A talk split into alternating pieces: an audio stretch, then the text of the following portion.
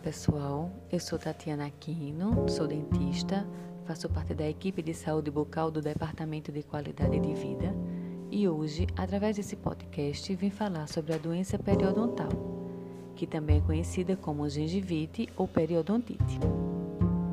De acordo com a Organização Mundial de Saúde, ela atinge cerca de 90% da população mundial e é uma das principais causas de perda dentária. Então, Vamos entender um pouco mais.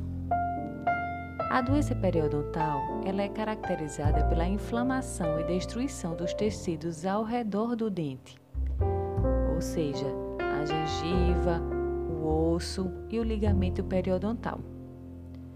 Os dentes eles ficam apoiados no osso em uma cavidade chamada alvéolo, ou osso alveolar, que se liga à raiz dentária através de fibras periodontais. Este conjunto ele é revestido pelas gengivas e qualquer alteração que cause inflamação nessa região ao redor do dente é chamada de doença periodontal. A principal causa é a higiene bucal deficiente ou insatisfatória, associada à predisposição do sistema imunológico. Sem a limpeza adequada da boca, as bactérias que todos nós temos na boca aliadas aos restos de alimentos e células mortas, produzem o chamado biofilme bacteriano, que também é conhecido como placa bacteriana. O biofilme pode provocar inflamação da gengiva, que é a gengivite, e se não tratada, pode evoluir para periodontite.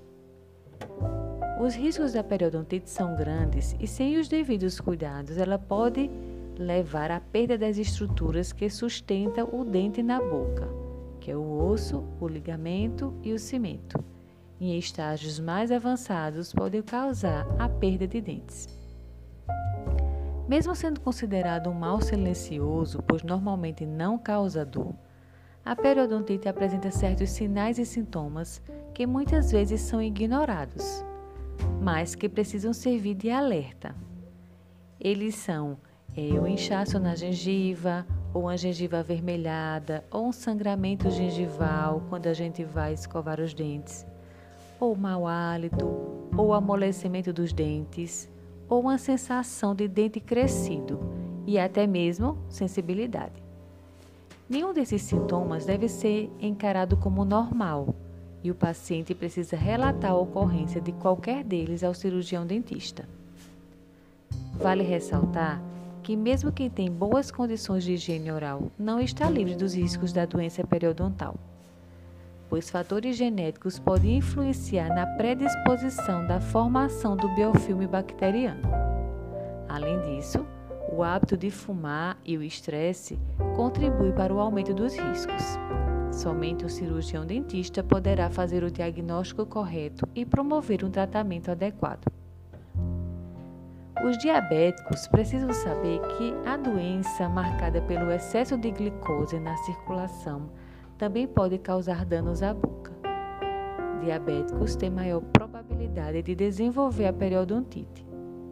Diversos fatores influenciam na progressão e na agressividade da doença, como o tipo do diabetes, a idade, a hiperglicemia e anormalidades da resposta do sistema imunológico. A relação entre a diabetes e a doença periodontal é uma via de mão dupla.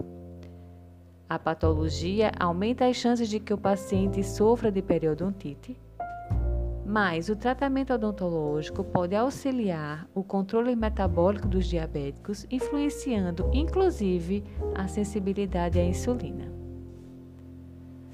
As gestantes também precisam se preocupar com a doença periodontal pois durante a gestação é comum ocorrerem sangramentos na gengiva devido às alterações hormonais. O acompanhamento dessa manifestação é fundamental, assim como o tratamento caso a doença se desenvolva, pois os estudos indicam que a doença periodontal pode predispor a parto prematuro ou nascimento de bebês com baixo peso. O tratamento da doença periodontal não recupera o que já foi perdido, mas interrompe o avanço da doença. A manutenção correta da higiene bucal é o primeiro passo e, neste sentido, deve ser garantida grande atenção à escovação. O cirurgião dentista que acompanha o paciente é a pessoa mais indicada para orientá-lo sobre as técnicas de higienização. Mantenha sua rotina de visitas ao cirurgião dentista, que é o profissional capacitado para avaliar, diagnosticar e planejar as necessidades e tipos de tratamento. Em casos mais complexos, indica-se a consulta e a avaliação de um periodontista, que é o especialista nessa área.